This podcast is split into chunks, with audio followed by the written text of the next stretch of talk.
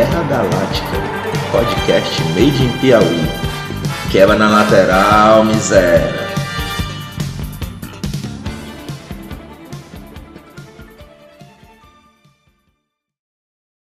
Saudações a todas e todos. Tranquilo aí? Estamos começando mais um Guerra Galáctica, seu podcast made in Piauí falando sobre futebol, sobre tretas e tirações. Programa de hoje vamos falar um pouco da rodada do Brasileirão que passou e da rodada que vem, né, por aí. Acho que também falar um pouco do jogo isolado de Fortaleza e São Paulo pela Copa do Brasil. Esperar aí que as amizades mandem áudios para eu colar aqui depois, porque todo mundo sextou. e tô eu aqui gravando o programa.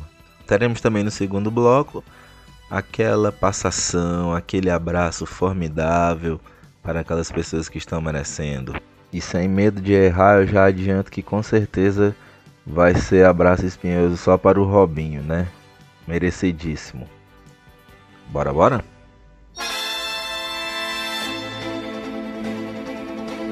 Primeiro bloco.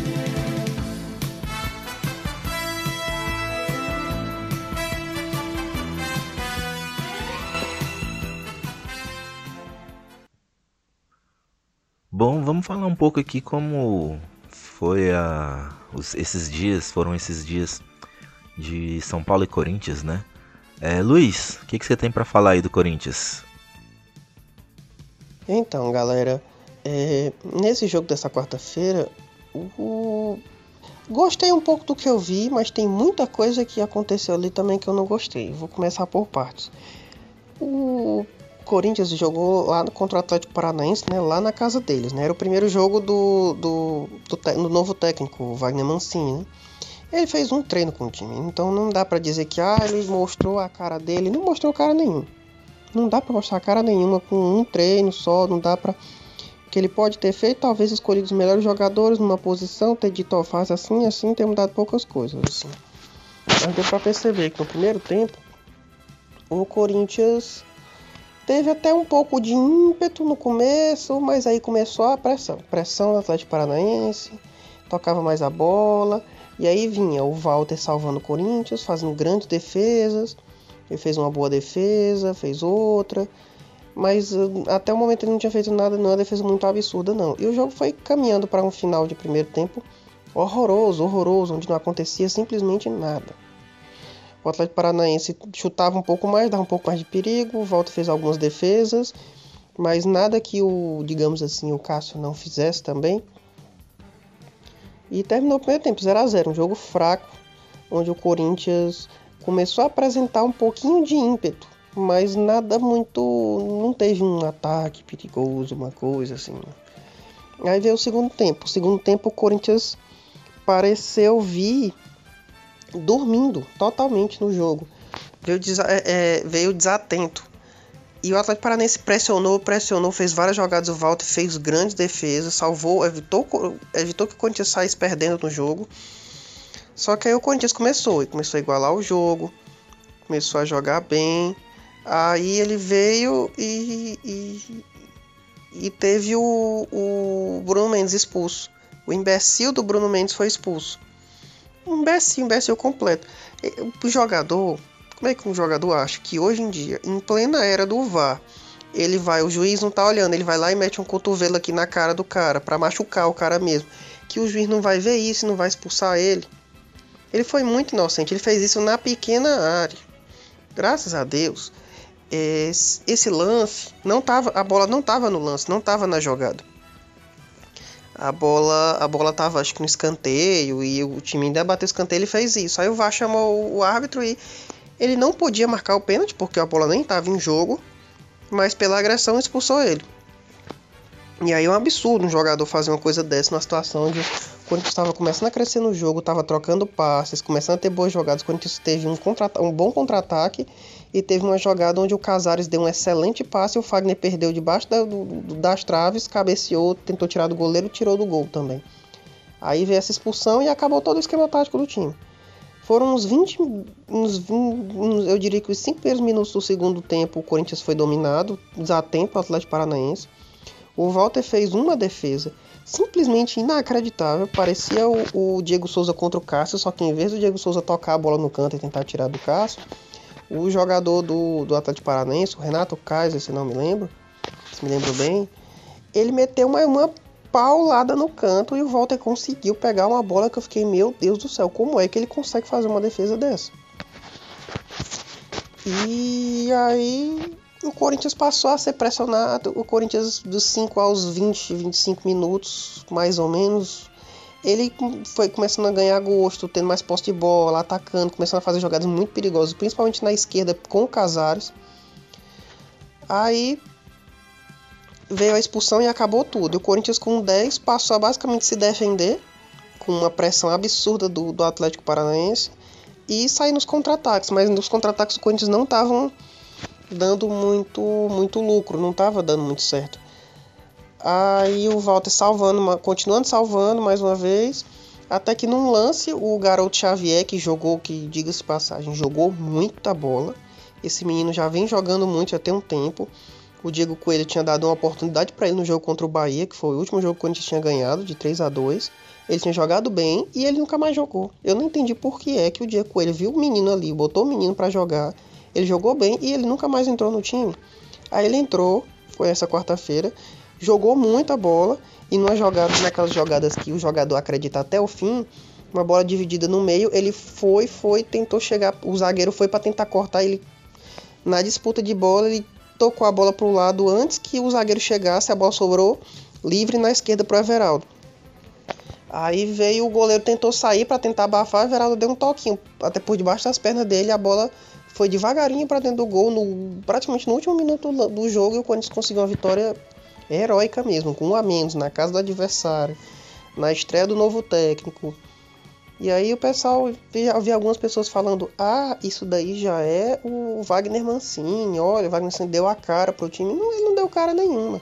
O time, a diferença foi, deu-se para notar um pouco mais de vontade por parte dos jogadores, não sei se houve uma motivação maior, se o Wagner Mancini passou um pouco mais pro, pro passou um pouco mais pro, pro time, pro time ter mais garra, aquela coisa toda, mas essa vontade a mais, essa luta e principalmente a ausência de falhas na defesa que comprometeram, como no jogo passado contra o Ceará, que o Corinthians fez um gol contra e o Cássio, o Gil, no caso, fez um gol contra e o Cássio entregou um gol, entregou um pênalti. Dessa vez não houve entrega, entregada da zaga não houve goleiro falhando, o Walter muito superior ao Cássio e colocou aquele questionamento que a torcida diz há, há vários anos. Será se o Walter, se ele tivesse mais oportunidades que o Cássio, ele não seria melhor que o Cássio? Eu, no meu momento, quando você vê o Cássio há vários jogos falhando e vem o Walter e faz um jogo que ele fez, o Cássio não voltaria contra o Flamengo no domingo, não. Eu deixaria o Walter mais um jogo. Se eu visse que o Walter também não muda muito em relação ao Cássio, aí eu voltaria com o Cássio. Porque o Walter tá merecendo essa chance há muito tempo. Ainda mais com o grande ídolo do Corinthians, o Cássio, falhando como tá falhando. Então, essa seria isso que eu acho que o Walter merece essa titularidade. Isso para mim foi uma mudança crucial que ajudou o, time, além do, da, da, da, vontade do time e dos jogadores que entraram. Casares não pode ser reserva, não pode ser reserva. E esse menino Xavier merece muito mais oportunidades no Corinthians para mostrar porque ele está mostrando aqui veio. É um volante com um excelente potencial, um volante que ele marca bem e que ele tem muita garra, muita vontade, e só isso já faz o torcedor corintiano adorar ele. E eu queria falar mais uma coisa também, não só com relação ao jogo. Hoje o Corinthians contratou o, o Fábio Santos na lateral esquerda. A lateral esquerda do Corinthians é um pouco defasada, porque tem o Sid Bacon na lateral esquerda, né? E o Lucas Piton, que é quem vem jogando. É um menino da base, ele é bom, razoável, mas também não é essas coisas todas. O Fábio Santos, eu não sei bem como ele tá. Ele pa, aparentemente não estava tão bem no Atlético. E também não, mas também não era ruim. Pode ser que ele seja um pouco mais seguro na defesa e ajude o Corinthians nessa reformulação, que eu espero que ele consiga é, realmente encaixar bem no time, mas não tem muito o que dizer. E com relação ao próximo jogo, a gente simplesmente torce que o Wagner Mancini consiga montar um bom esquema contra o Flamengo. O Flamengo mostra que às vezes ele joga muito e às vezes também né, ele sofre, né? É, é, como, como por exemplo com o Red Bull Bragantino, ontem simplesmente ele não conseguiu ganhar o Red Bull Bragantino, não conseguiu tomar a liderança. Então, se ele não conseguiu ganhar do Bragantino, há uma esperança pro Corinthians, ainda mais que eu vi que o Arrascaeta e o Everton Ribeiro, não lembro se é o Everton Ribeiro, acho que o Rodrigo Caio, dois jogadores do Flamengo titulares podem não jogar. Isso já seria talvez uma vantagem do Corinthians.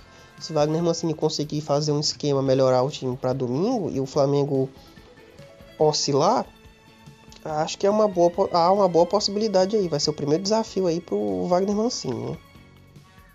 Pode crer, pode crer, mano.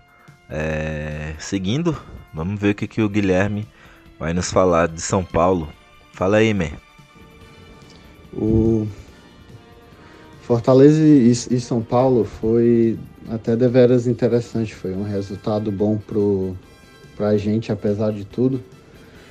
É, o jogo terminou 3 a 3 com o Fortaleza com 9 em campo. Um, teve, teve os dinizismos clássicos, mas também teve pontos, pontos fortes muito bons do, do São Paulo. Eu posso destacar a partida de Luciano e Brenner, uma dupla de ataque que basicamente foi um achado. O Brenner já, já passou o Pablo na artilharia do time no ano e eu fico muito feliz pelo desempenho que esse moleque tá tendo. Fez dois gols, inclusive o gol do, do empate, quando a gente já estava com, com dois a mais em campo. E o, o, Luciano também é um cara bem raçudo, é um cara que traz uma energia pro, pro, pro jogo, pro campo, pro ataque. É um cara que ajuda na marcação, é um cara que tem certa destreza, tem certo faro de gol. Eu fico feliz de desses caras estarem no ataque da gente porque demonstram uma energia, um entusiasmo que não teve no, ao longo do ano com o Pablo isolado no ataque sendo um morto do caralho. Nesse caso também eu creio que para coisas a falar mal do clube, eu acho que nesse caso a nossa zaga não funcionou. Que é até normal, porque o Fortaleza é um time muito bem treinado, sem, sem querer ser clubista aqui. Mas é um time que sabe trabalhar o ataque, é um time que é ofensivo e a gente jogou na casa deles. E conseguiu realizar os três gols em, em, em um lance desses até quando eles tinham um jogador a menos. E eu acredito que o São Paulo até pode buscar esse resultado em casa. O empate foi bem ruim para o Fortaleza. Vai jogar com dois desfalques no, na próxima partida. E eu, apesar do. Um, um, deles eu acho que não vai ser tanto assim, que foi o, o, o goleiro do Fortaleza, que eu sinto que é, falhou no, em, em, um dos gols e, e, aquela falta que ele fez no Brenner que derivou a expulsão dele deu uma oportunidade para o goleiro reserva, o Max, que é até conterrâneo aqui de Teresina e ele aproveitou a chance, ele fez uma defesa espetacular em, em certo ponto do jogo. Eu acredito que é, seja um resultado que o São Paulo, se demonstrar a mesma energia que teve nessa partida para correr atrás do resultado, para jogar mesmo uma competição de mata-mata como é a Copa do Brasil, se levar isso para para o Morumbi na próxima na próxima no jogo da volta, eu acredito que a gente tenha uma chance boa. Próxima partida vai ser contra o Grêmio. É, o, inter, o interessante dessa partida é que a gente conseguiu uma vitória nos bastidores, que foi o, a confirmação da CBF que o, o, gol que a gente tomou contra o Atlético que mudou a partida, o gol que a gente fez contra o Atlético, perdão, que foi mal anulado e mudou totalmente a partida, foi a CBF confirmou o erro do VAR e felizmente a gente mudou o tal do Toski, que ia ser o, o, o, árbitro de vídeo, que foi o cara que apitou mal pra caramba essa partida contra o Fortaleza, ele ia ser o responsável pelo árbitro de vídeo. E felizmente a gente conseguiu mudar isso. É, é até um milagre ver essa, essa vitória do, do São Paulo nos bastidores. Contra o Grêmio a gente não vai ter o Igor Vinícius que lesionou, fez até uma boa partida contra o Fortaleza, fez uma assistência pro, pro gol do Luciano. O que, o que foi estranho no final das contas, o que, que até não é tão estranho assim, porque a influência que o Daniel Alves tem nesse clube é algo bizarro e injustificado, foi a, a entrada do Tietchan para lateral ao invés de ter mandado esse cretino do Daniel Alves para lateral. Aí depois da, depois da partida o, o, o, o Diniz falou que a primeira opção para jogar na lateral para a partida contra o Grêmio é Daniel Alves. O cara tem critério, pô. O cara não tem critério. É, é, é patético. É, e, e, e, e, eu mesmo duvido que, que isso vai acontecer. Eu, eu aposto que ele vai colocar o Titi ali na, na lateral mesmo, porque tá, é, é essa a influência do Daniel o cara que colocou o Diniz lá. E isso não vai acabar agora. Essa gratidão deles aí não vai acabar agora. Essa partida vai ser no Morumbi, até onde eu sei. E se a gente for com o mesmo entusiasmo, o mesmo desempenho que a gente teve em Fortaleza, acredito que a gente possa buscar o resultado. E eu quero muito ferrar com, com o timeco do Renato Gaúcho. Beleza, beleza. Bom, é... falar do, do último jogo do Flamengo, né? Na verdade, dessa maratona que o Flamengo teve aí, de é, cinco jogos em dez dias praticamente. E ao contrário do que parte da nação rubro-negra tem pensado, assim, de que foi assim, pelo resultado do último jogo ter sido empate, né, contra o Bragantino, mas foi um resultado com o conjunto do, dos resultados desses cinco jogos, né, até interessante, né, porque fizemos 15 pontos, de 15 pontos, quer dizer, fizemos 13, e na, e na verdade a preocupação máximo da comissão técnica era a questão física, né? Não vou nem falar assim tanto do jogo, mas abordar um pouco mais nesse sentido do que foi a discussão nos grupos e na internet sobre a estratégia criada é, para aguentar essa maratona de jogos e tudo. É evidente que é, há, há, críticas a se fazer ao Domenech, por exemplo, né?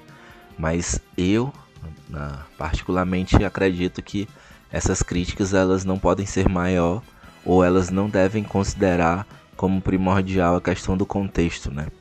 No sentido de futebol de alto rendimento e no sentido de praticar um, um, um futebol forte, intenso, né? É, a gente fez esses 13 pontos em 15 e, e se, se, considerar o, o jogo do Palmeiras 18 em 14, porque aí entra também o, o fator Covid, né? Então, eu acredito que tenha sido um saldo extremamente positivo. Logicamente, a torcida queria que a gente fizesse os 15 pontos e que a gente alcançasse a liderança, né? Mas de toda forma, com um jogo a mais, a gente tem a mesma pontuação do Atlético e do Internacional. Então, não existe terra arrasada, diferente do que parte de torcedores estavam é, bravatando por aí. Acho que tem que se ter um pouco de. Não seria questão do pé no chão, não, mas de considerar todos os elementos que constituem a realidade de um momento, né? Então, eu entendo como um saldo positivo. Acho que, em alguma medida, sim, teve equívocos do Domenech em relação a tempo de substituição e tal. Mas a gente não tem, por exemplo, acesso a dados de minutagem. Ou a gente não está ali no cotidiano mesmo com informações departamento médico que possam nos dar uma análise um pouco mais profunda, né? Lógico, a gente é, a gente é torcedor, é, que é o melhor do time, quer que o time sempre vença, logicamente. E fica chateado às vezes quando o resultado não vem, mas tem essa pegada, né? De a gente não estar tá por dentro de uma grande parte de informações. E eu acredito que a questão de priorizar o, a condição física dos jogadores tenha sido uma escolha minimamente prudente para esse momento. Sobre o próximo jogo, né, eu espero que alguns jogadores retornem. Já acredito que Bruno Henrique, acredito que o próprio Everton Ribeiro que sentiu no último jogo, mas acho que não foi nada tão sério, né? Foi mais numa, numa pegada ali do, do pé não firmando direito no gramado, né? o problema estrutural do gramado do Maracanã depois dos grandes eventos, Copa e, e Copa das Confederações e Olimpíada. Mas espero que ele volte, né? Vamos enfrentar um Corinthians que passando por um processo de mudança, às vezes o processo de mudança é interessante, é importante para um time reenergizar, voltar a vencer e tal. E não vai ser um jogo fácil, logicamente. Só que eu espero que se desenvolva um futebol bom e que a gente saia com um resultado positivo, né? Foi mal aí, Luiz, mas enfim, a gente uma hora ou outra ia acabar se confrontando tudo. Mas vai ser um jogo difícil, com, aqui, com as equipes com desfalque ainda, né? As duas. Mas eu espero que a gente saia com um resultado positivo, beleza? Bora de segundo bloco. Round two. Segundo bloco. Bom, o programa de hoje também um pouco mais acelerado. É, vamos para aquele momento onde a gente vai mandar aquele carinho apimentado, aquela vontade de abraçar até espetar a pessoa para ela se ligar, para ela se tocar, para dar um safanão mesmo assim, pô, se toca, mano. Para com isso. Abraço espinhoso. Para quem que tu manda o teu abraço espinhoso, Guilherme? Já devem ter mencionado o Robinho no abraço espinhoso, mas eu, acho, eu acredito que ele não estaria no lugar que está hoje se não fosse a instituição Santos Futebol Clube, que com uma nota patética, medíocre, totalmente desconexa da realidade, coloca o dá, dá uma passada de pano colossal no homem e vem com um papinho de ar é a, é a, cultura do cancelamento, que o, julgamento não vem, não vem do, do, de um júri, vem da sociedade, vem das redes sociais. É basicamente dizer, ó, a gente contratou um estuprador porque a gente não está se importando com o cara ser estuprador, a gente contratou porque é um jogador de futebol e pronto.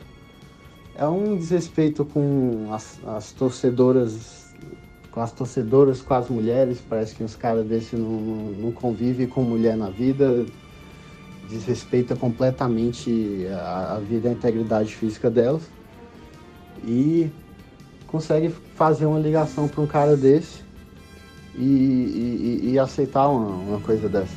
Então, meu abraço espinhoso vai para uma diretoria medíocre dessa. E eu genuinamente espero que eu nunca mais veja esse cara pisando num gramado de futebol tão cedo. Isso.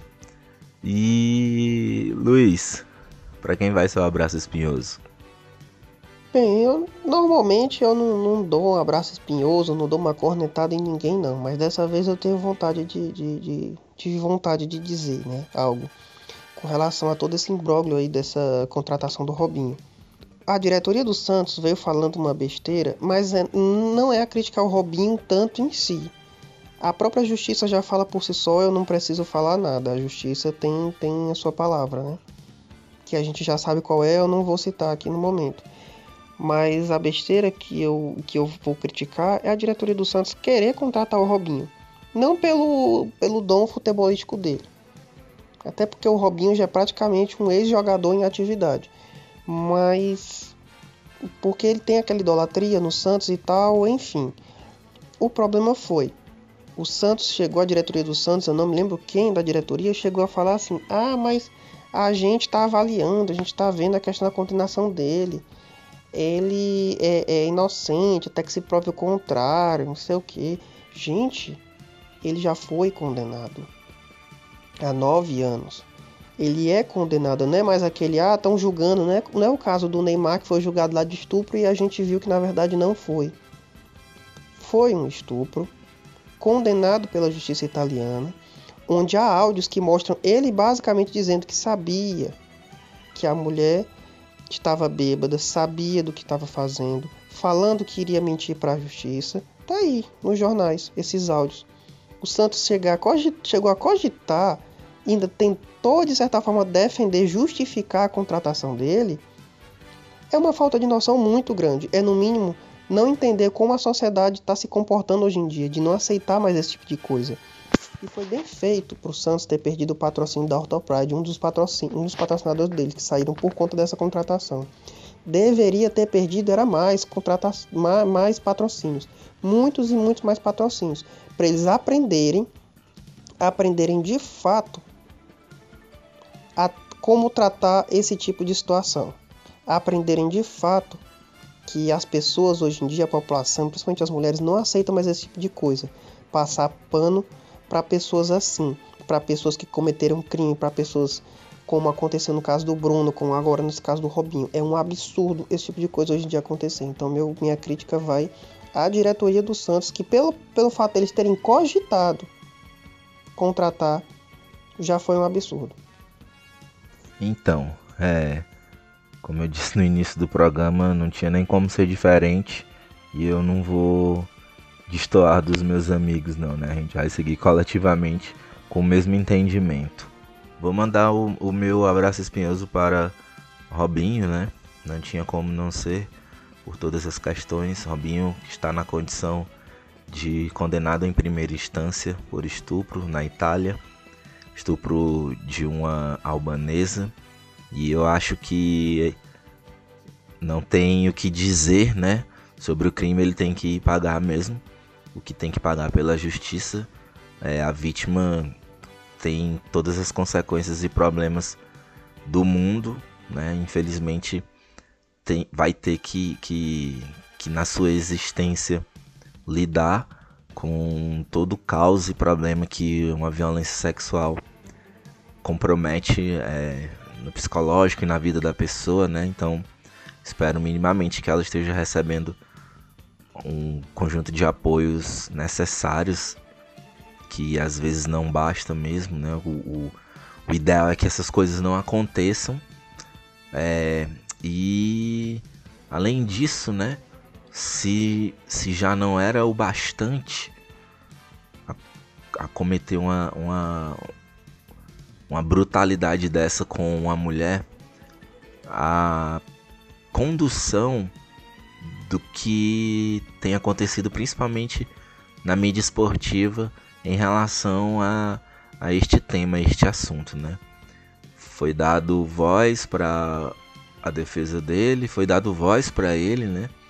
E a gente tem tido acesso a um conjunto de, de, de maluquices e das coisas mais absurdas, onde é, a gente vê ataques, onde a gente vê teorias de que a culpa não é dele, a culpa é do feminismo, né? E o feminismo historicamente aí, enquanto teoria, enquanto ação, tem na verdade é lutado muito pela destruição dos sistemas de dominação que oprime todas as mulheres do mundo, todo o mundo, na verdade, né? E vem ele com a atitude babaca, imbecil, dizer isso, pegar o, um, um espaço que tem na mídia e ainda soltar essa, né? Tipo, então tem já foram ultrapassados todos os limites, eu não tenho nem nome assim para dizer o que, que significa todo esse papelão que está sendo feito, toda essa babaquice endossada pelo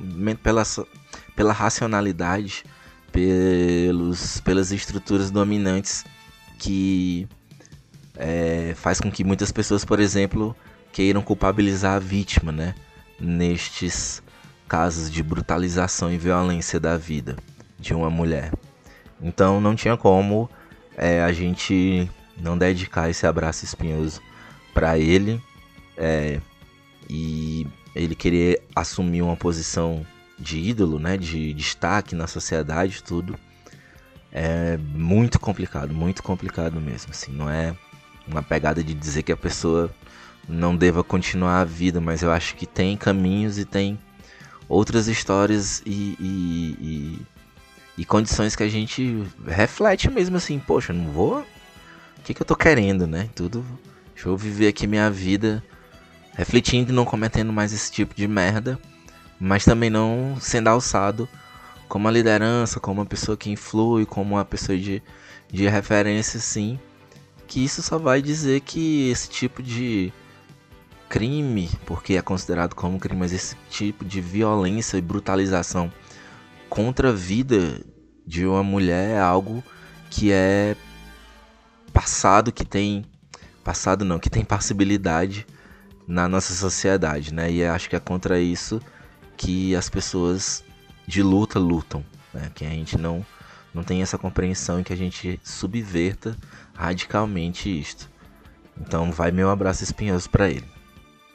Bom, vamos aí para mais um fim de semana de futebol, de muito futebol. Esperamos que jogos bons e que a gente tenha muita diversão, que a gente tenha muito assunto para falar no próximo programa e pelas redes aí da vida. Obrigado por ouvir.